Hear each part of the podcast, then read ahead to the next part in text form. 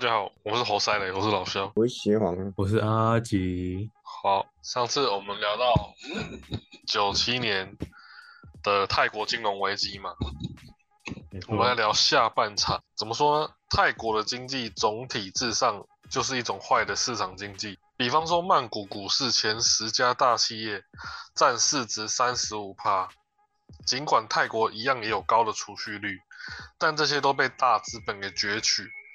攫取了外资和内资，这些这些钱呢，他们没有真正应用到高科技上。最成功的公司往往是和政府关系最密切的公司，不就像是台湾 最近不是有个什么什么能源公司，靠一六年到现在开了十八家吗？就是绿能吗？对啊，干根本就没屁用，操！啊，这样子就贪了几千亿走了。哦，他们真荷包满满的，我们就不用核能呢，用那些热色能源。那时间回到一九九七年，怎么说呢？当时的一些大公司呢，它就是透过金融体系攫取国民的财富。如果不能造飞机大炮，那就造房子，那就搞投机。国际热钱不是索罗斯的独家生意吗？而这样的经济体系，有些事情该发生的一定会发生，就算没有热钱去作怪，也一定会有危机。那当然是说拖的位越晚就越惨烈，因为怎么说诱因不同，不能改变事情的本质。就算泰国政府意识到这些错误，但是该犯的还是会犯嘛，他外债还是得借啊。换一个总理还是怎么样的，他们的一样有相对贪腐的政治体系，危机还是会发生。所以，索罗斯在东南亚危机之后，把自己讲成一个维持国际汇率体系的红客。什么是红客呢？就是因为当时网络开始要推行了嘛。嗯，红客就是说只维护国家利益。不去利用网络技技术入侵自己国家的电脑，而是为了维护正义。反正说说就是讲讲一些屁话就对了。嗯，我是为了大家着想的。嗯，他说我这样子出手，只是为了让东南亚的汇率体系更健康。就是说我看到东南亚汇率有问题，我就出手打爆它。类似这种意思。为了你们好，说打爆它。对我看到你们有问题，我螺丝哥来了。那嗯。他这样讲之后，他一定有动作了吗？一九九七年一月到五月，索罗斯开始抛空泰铢，买入泰铢对美元的期货合同。到了五月份，泰铢的期货合约大概十有八九都已经落在准备发动攻击的热钱手里了。索罗斯的子弹已经充足了。这里还是推荐给大家看一部电影，蛮好看的，韩国拍的，叫《分秒必争》。应该很多人都知道，韩国在一九九七年这整个国家破产。哦，对，破产。在破产之前，国家也是有对策，不管是破产前还是破产后嘛，国家就要开始集中把那个，其实国家是看得到全全国的那个登记营业行号，这时候国家就要开始筛选哪些公司应该要留下来，哪些公司应该要舍弃掉。然后也要准备钱来应付其他外汇的攻击方。这部电影拍的蛮紧凑，蛮好看的，叫我记得叫《分秒必争》吧。嗯，那类那这种时候也是同样的时间，一九九七年也是泰国在做这个英英的准备，因为他被狙击了嘛，他被外汇给被他被索罗斯他们给狙击了嘛。我们都知道索罗斯的传奇是他从狙击那个英镑开始嘛。一九九二年的时候，他一个人个人企业就达到一个国家的最大银行，这根本就是神人。只不过我们一般在怎么讲，在市面上大家比较少会去提啦，也是背后有些大佬有意为之，因为他不希望大家都成为索罗斯嘛。因为大佬自己也会犯错。而且很厉害的人也会犯错，他他怕任何一个地球上任何一个地方的人民都，哪怕多一个索罗斯也好，都会很可怕嘛。没错。那我们讲回当时的情形，就是说泰国政府其实后来也意识到失策了，开始强取采取强硬的态度。五月份开始抛出美元吸纳泰铢，维维持国固定汇率。就像我刚刚前面讲那个电影就是一样，国家出现问题的时候，一定会开始有很多一般人看不到的金钱操作买卖，不然不可以让金钱这东西背后变得没有信用啦。而离谱的事情是，泰国中央银行为了节约外汇存底，竟然在市场上进行长远场外的远期操作。因为远期市场有什么特性？它不需要立即交割吗？那接着，泰国政府要求媒体不能再报道不利于经济增长的负面资讯，就是他开始封锁消息。我们都知道，很多时候金金融危机的。开始到中间最严重的扩大，就是因为媒体开始流出消息了。流出消息之后，哎啊，大家开始恐慌了，开始大家都怕了。流出消息之后，就算是一个散户不可怕，但是一堆散户的时候也是有一笔钱嘛，对不对？嗯。那这时候他们就开始封锁消息，公布远期太出合约的持有者名单，开始要政治施压了嘛。但是也有人说，就是这种策略，让投机者看到了泰国中央银行的底气不足，因为就是会有些人发现，哎，你明明有问题啊，却在封锁它，或是要洗新闻、盖新闻，那就知道你的问题一定比想象中来的还怎么样，还更严重嘛。而进口商不是泰国人，他们又不用听政府的命令，对他们来说，避险就是明智的选择。而实际的情况是什么？因为事情已经发展到这样了，无论泰国进行什么样的战略，在热钱的攻击面前都会一败涂地。热钱是一个很特殊的名词，不管那个景气好或是景气不好的时候，热钱都是市场上的一股力量嘛。你看现在是属于疫情期间，而，疫情期间到疫情后，总总体来说都算景气不好的时候，但是我们现在也可以感受到市场上有一股热权在乱窜嘛。一向带一一一下带领大家去去投资在各种股市，一下子要航海，一下要航空，啊，又之前呢又什么，那个是什么？后来变成那个图片党，那是什么什么什么东西？虚拟货币吗？然后虚拟货币，你说那什么 NFT 哦？对对对，NFT。你看，不管是景气好或景气不好的时候，都会有一股热钱，然后你不知道是谁，然后就会变成大家开始推动这股热钱，开始在乱窜。嗯，不管景气好或景气不好的时候，都会这样子。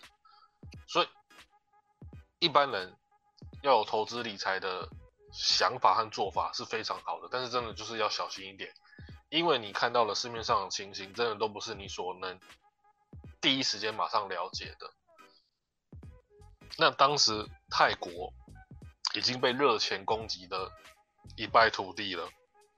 国内的事情明摆着，进口商一定会换回什么美元来防止泰铢贬值嘛？因为货币的本质是信任。我现在泰国钱有问题，那我进口商当然不可能坐以待毙啊。你说这这是会会换回换成美元？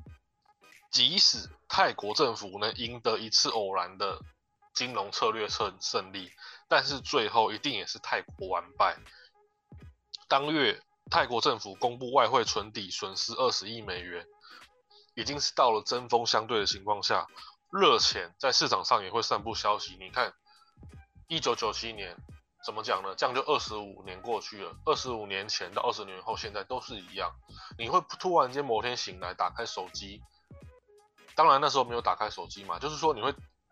哎，一觉醒来，怎么又有消息了？好像我们要拿着钱要去干嘛干嘛了嘛，对不对？就像 NFT 一样，就是真的是一觉醒来，不知道为什么大家都开始在讲 NFT 了，开始买了。对，那热开始跌了。对，热钱要开始回应他泰国的反制了嘛？热钱也在市场上开始散布消息，号称泰国中央银行已经损失五十亿美元了。就是说，泰国公布我们这里损失二十亿美元，乐前方他们开始说泰国银行其实损失五十亿美元，这就是什么？这就是金融战争嘛。那五月十四日，泰国政府宣宣布实行什么？最麻烦的就是资本管制。一旦实行资本管制之后，大家都知道市场被受控制，那泰铢的汇率就会怎么样？大幅下跌嘛。这样靠你你自己的金融市场被自己所管制，干那谁要谁还要你那个钱啊？谁跟你玩呢？你想你想要出黑手？我们之前讲到二次大战的时候，德国后来在战场上发行自己的德国货币，而是而且是那个货币是战战争货币嘛？那后来这个战争货币也是导致德国后来输掉欧洲战场的原因之一，因为军人拿到这笔钱之后，他他怎么用？对不对？谁又能保证战争打完之后，不管自己赢或输，那个所谓的战争时的法货币是什么东西呢？就像，哎，不可能，邪皇走在路上捡两个石头，我要去买便当喽，这是就是邪皇货币，不可能，类似这种意思。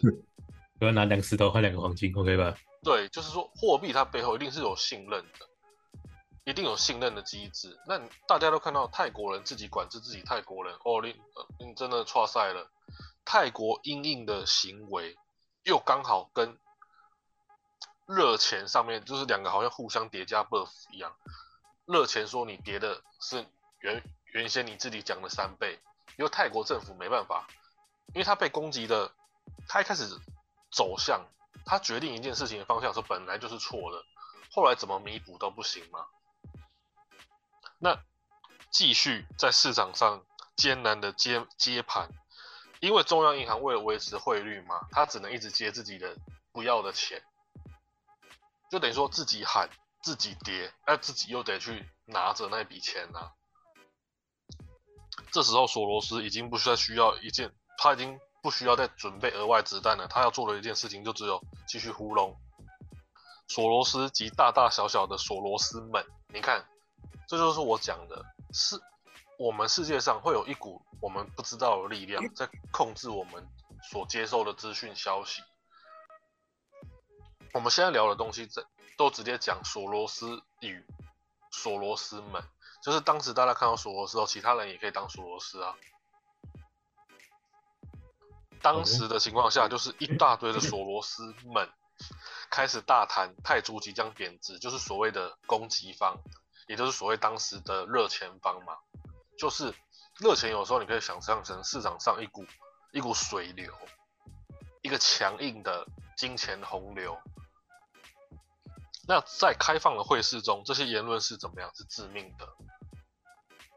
只要大家预期泰铢即将贬值，那就会贬值。就是我们一般人会想听到什么，让你的名声、让你的信誉扫地嘛。因为大家都看空，都在卖泰铢，何况当时的泰国政界。还有一堆什么白痴，因为这也是重点之一。泰国它有腐，我们都知道泰国到现在还有什么腐败的皇室嘛，对不对？那个什么泰王都一堆无为不为，然后整个整个政界都很有问题。所以讲到一九九七年的时候，我们就对应到我们台湾从国际上被打压、被踢出联合国之后，那一批什么孙玉璇、李国鼎在。后面我们结束国共内战，到结束什么一堆什么匪谍啊，什么八二三炮战，结束一堆战争之后，还有支援韩战之后，这些杂七杂八鸟事的战争都二次大战完最艰困的时期度过之后，台湾有很好的那个政策嘛，不管是十大建设还是后来的转型，就是让一个产业要有办法流动起来，从农业到轻工、轻轻重业。呃，轻工业、重工业，然后到高科技嘛，我们台湾当时有跟上，就是有那些孙玉璇、李国鼎那些人去外面找人嘛，就是去美国把快六十岁的的那个张忠谋找回来嘛，做台积电，做那个新竹科学园区，让就是对比到当时的时空环境，我们九零年代已经开始在盖园区了嘛，而九零年代的泰国被打爆，所以你要知道，其实。政务官就是说那些官员，他们要做的事情是真的很重要的，因为他们可能要提早十几二十年，甚至是我们现在讲九零年代的事情，最少都已经是三十年了。而就又比方说十大建设，你要盖十大建设，盖你要盖那个什么桃园机场、苏花高、北二高，这这又不是什么今天盖，然后明天就盖好，或是几年就盖好，所以这它政策运行是要非常长的一段时间。以至于说我们现在聊泰国的时候，听起来好像是泰国一一下，在一九九七年的时候，一下就被索罗斯攻击，一下就打爆了。他他他不是很快就发生的事情，它是一定有很长的一段时间的积累。一九四五年二次大战打完嘛，全世界各国都在恢复，都在疗伤。像德国有超多世界第一，十九世纪的十九世纪时期，德国有超多世界第一，包含世界第一所，包含世界第一所洪堡大学。现在全世界的所谓的义务教育都是学德国的，然后还有很多的实验室，很多的精算处理系统，比方说当时的电脑。当时十九世纪德国超多世界第一，但是二次大战打完之后，世界各国还是要复苏嘛，所以就是说看任何国家从二次大战后。到什么时候复苏？到什么时候开始使用实行那种金融的，还有政治上的政策，就变得决定国家未来的走向，就很重要。所以泰国不是一九九七年一瞬间就直接被别人一拳打倒了，他就是二战后到一九九七年没什么作为嘛，很久哎，对，很久很长段时间，三四十年，四五十年。哎，泰国真的很废，真的是超废的。你看泰国一手好牌吗？也不太也不太算好牌，基本上你出生在亚洲某方面就不太算好牌了。哦，也是 东南亚，对，尤其女生，尤其你算是东南亚，但是泰国没有像我们二次大战打完之后，我们还要打什么国共内战？对，我们还要很多鸟。我们要打国共内战，我们那时候台湾还要保密防谍，因为有共谍流入台湾嘛。嗯。然后还有，所以后来有引起争议的二二八。但是二二八从金融的体系来看，它跟金融体系也有关系。你你想一下嘛，怎么可能？我们都看听过二二八，二二八不是什么什么有一个被茶气食烟的那个吗？啊，那个阿姨阿被敲头的阿姨啊。对，你就想，如果你家楼下有个违规的摊贩被敲被敲了，被处罚了，怎么可能引发全台大暴动？这不是常事吗？但是说课本写的很简化，它其实就是后面二战后各国失序的金融体系。那当时为什么那些报名能知道武器库在哪里，能知道弹药库在哪里？那个就是左派，那个就是二次大战之后，我们都知道美苏进行什么冷战嘛。二次大战之后就是美国和苏联的全世界冷战，这电影都拍过超多。而冷战背后就是什么？就是决定世界后来金融秩序走向。以美国为首的资本主义开放自由市场，让人类自由去决定自己的未来。而苏联那一方的所谓赤化世界，就是吃掉欧洲，然后要一路冲到中亚，然后中国当然现在还是红色，还是已经被赤化了嘛？那边都是经那个计划经济，因为所以二二八当时的事件，它的背后其实也是金融事件。你想楼你家楼下一个违规的摊贩，怎么可能引发全台的暴动呢？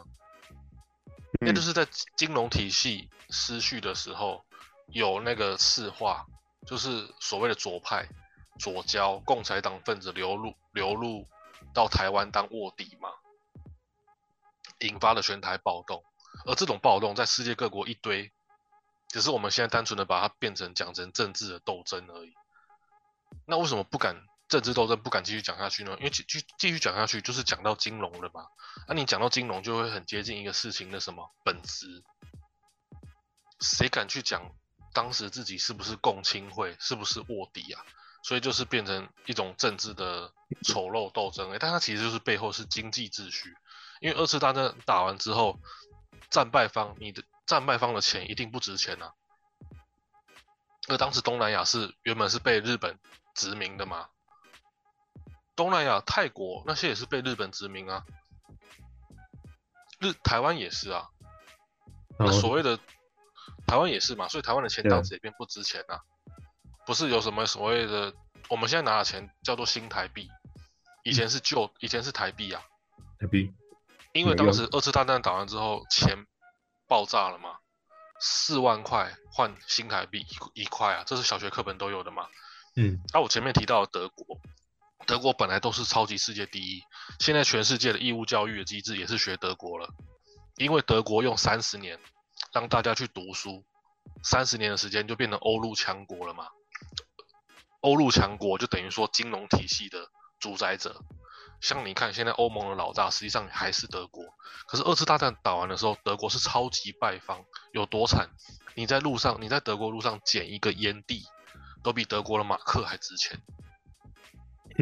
意思就是说，二次大战打完之后，各国都要有一个很沉痛的复苏期。所以我们以台湾和泰国举例，因为台湾跟泰国其实都是东南亚，都很近嘛。台湾要打国共内战，然后美国支援国民党撤退来台嘛，然后有什么二二八，有八二三炮战古宁头，要抵挡那个赤化的共军嘛，因为共军要吃掉台湾，嗯，没错。然后还要支援美国跟中国打了韩战，所以你看，韩台湾也是很痛苦，超级痛苦的。但是这些二次大战后的痛苦完了之后，我们不是赶快进行了十大建设吗？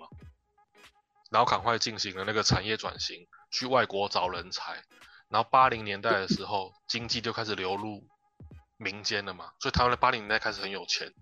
反映在什么地方上？八零年代的时候，日本的电器超级厉害的，那时候欧美的人都吓到，为什么黄猴子可以生产电器？日本的丰田汽车已经让美国人傻眼了，还继续可以生生产电器。而这些事情随便一讲起来，都已经四五十年前的事情了。啊，泰国烂到不行，二次大战打完，一九四五年到一九九七年。不到半年，热钱直接攻击他国家就摧毁掉了。那这个这个攻击是很严重的，因为等于说他二次大战打完之后，到一九九七年被热钱给摧毁，他国家是没有建设什么东西的。所以泰国在世界上那么有名，又是一个观光胜地，但是它国家本质上还是蛮弱的，因为它没有基础建设啊。那什么都没有，那啥都没他他没有基础建设，它也没有产业什么转型。像当时的我们台湾对比到台湾也是东南亚，所以讲起来很客观。我们的政府官员可以去外国找张忠谋，找那些人，找联发科那些人回来。呃，八零年代的时候，张忠谋快六十岁的时候回来台湾创业。张忠谋又不是白痴，如果台湾没有做得好，做得好出了端出一个很好的政策走向，他干嘛回来？张忠谋是美国。美国高科技金融，呃，高科技金融圈里面最年轻的总经理，他好像四十五还四十六就就当到美国的一个大公司总经理。他干嘛回来？就是因为台湾有撑过那个二次大战后很痛苦的时期，然后赶快盖十大建设，然后赶快去开那个竹科，去开科学园区嘛。那一批的官员实在是超级了不起的。这些事情都发生在六七十年前。像台湾不是有个平价牛排孙东宝？有孙东宝，他也是八零年代之后开始流入民间的，因为你金国家发展金融政策是要把钱流入到民间来，像比方说我们父母大概都是五年级生吧，嗯，大概都是八零年代出社会，八零年代的平均薪资是七零年代的六点五倍，干这什么年代啊？六十，你你薪资涨涨六十趴就不得了，竟然是六点五倍。所以台湾有经过一点很繁荣的时候，所以我们那时候有什么金马奖嘛，就是你各个各个领域都都有钱可以花。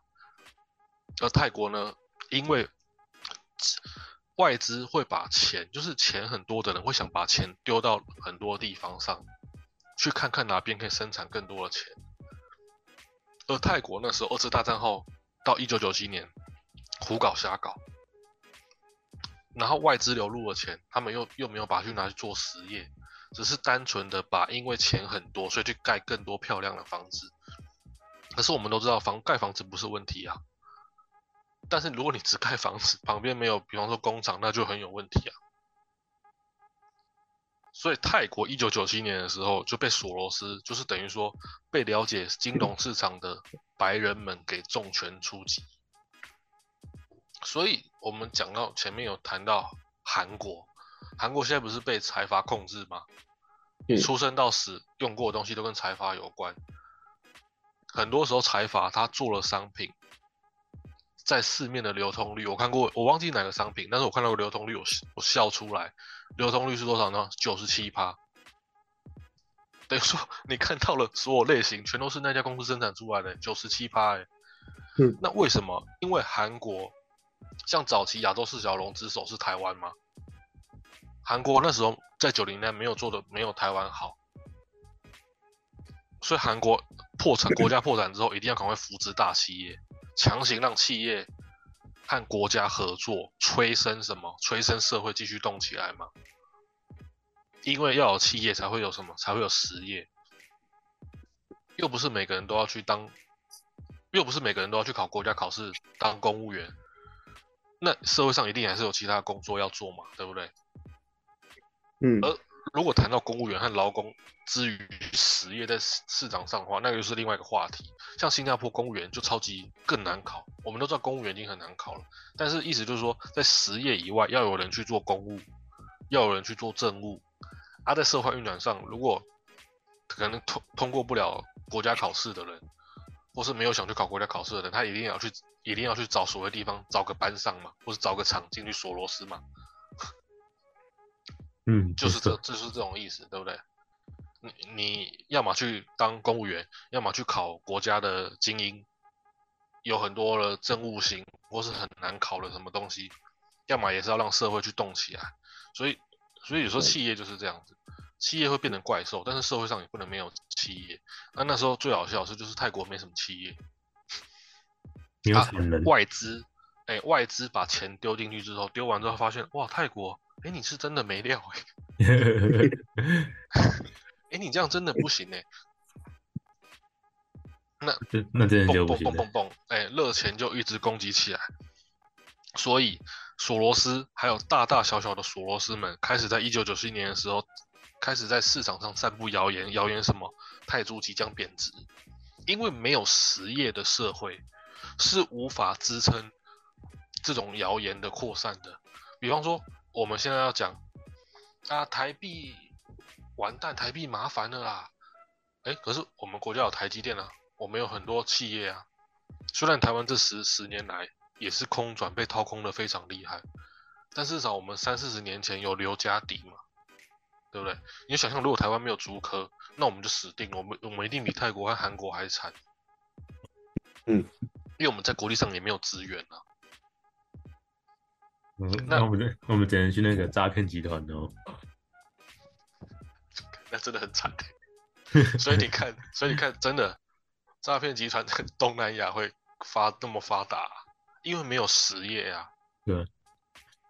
我们只能那个捷径哦。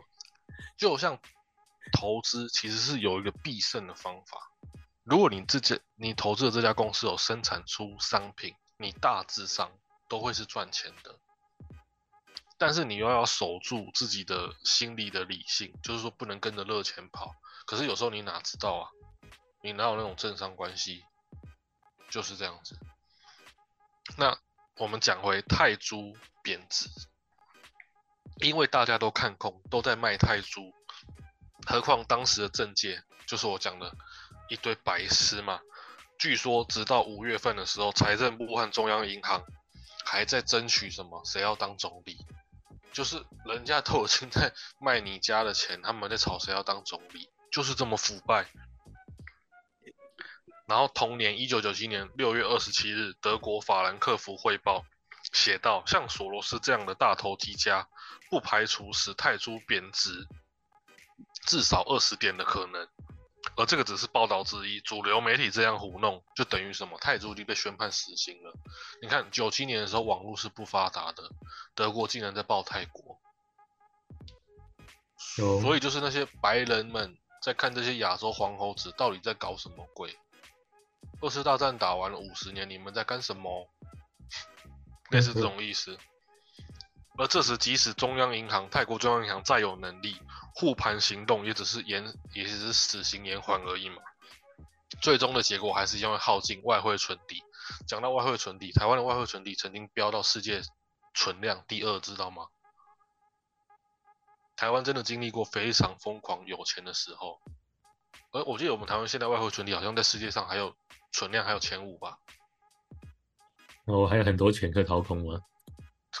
这十年来几乎都是在掏空了，所以这十年呢都是在玩意识形态啊。为什么？因为我们前面打的底子很好。哎，也不能这样说哈，也不能说底子好，这十年来就可以被掏空，但真的就是这样子。再给我摊一下下，再一下下就好，可以吗？那讲回七月，泰国同年一九九七年七月二日，泰国政府宣布放弃维持十三年之久的联合汇率制，泰铢实行什么自由浮动，泰铢同一天直接贬值二十帕，之后泰铢连续跌了一个月，完全停不停不了。七月二十九日，泰国中央银行总裁辞职。新任财政部长表示，将谋求与国际货币基金组织解决泰国货币问题。国际货币货币组织就是什么？就是 IMF，正常听到的。世界上的货币万恶之首，它是救你的命，也是喝你的血，因为等于说你国家的钱要跟我们这个所谓的货币组织合作了嘛。韩国也是跟 IMF 合作，所以人家开玩笑讲，韩国一九九七年破产之后，就是美国的狗了。哦，因为货币组织就要接受你国家的金融财政状况了。那部电影真的蛮好看的，叫《分秒必争》，大家观众啊，或是有兴趣可以看一下，都可以去看一下，这样真的不错看。八月二日，泰国政府与与 IMF 签订协定，达成整顿国内金融秩序，所以就宣告什么泰铢完败，直接实行，就是这个国家货币直接被热钱给打死。打到打到贬值，打到说，哎，你不跟我们国际货币组织合作，你这个国家就等于不存在了嘛？你国家的钱如果没有效力，谁理你呢？而国际的热钱从来都不会嫌什么自己赚太多。我们把一个国家的钱卖空，中间赚的利润，谁会嫌钱太多呢？而泰铢的轰然崩塌。就等于像骨牌一样倒了第一张，后面就会还有很多张。袭击泰铢得手，索罗斯开始攻击其他国家。本来是泰国自己国家的泰铢贬值，升级成为什么？一九九七年亚洲金融风暴，更准确来讲是东南亚金融风暴嘛？嗯。所以下一集我们来讲，因为泰铢被打倒而引起的金融风暴，这意思就是什么？国力上真的有一群人，一群我们平常不太知道名字的大佬，在关注着大家身上的钱。如果你的钱有问题，我就把它拿走，让你更没钱。就是这样。之后的印尼啊、韩国啊，都会被卷入这股亚洲以泰国为起点的亚洲金融风暴。问题。好，今天先讲到这里，大家拜拜，拜拜，拜拜。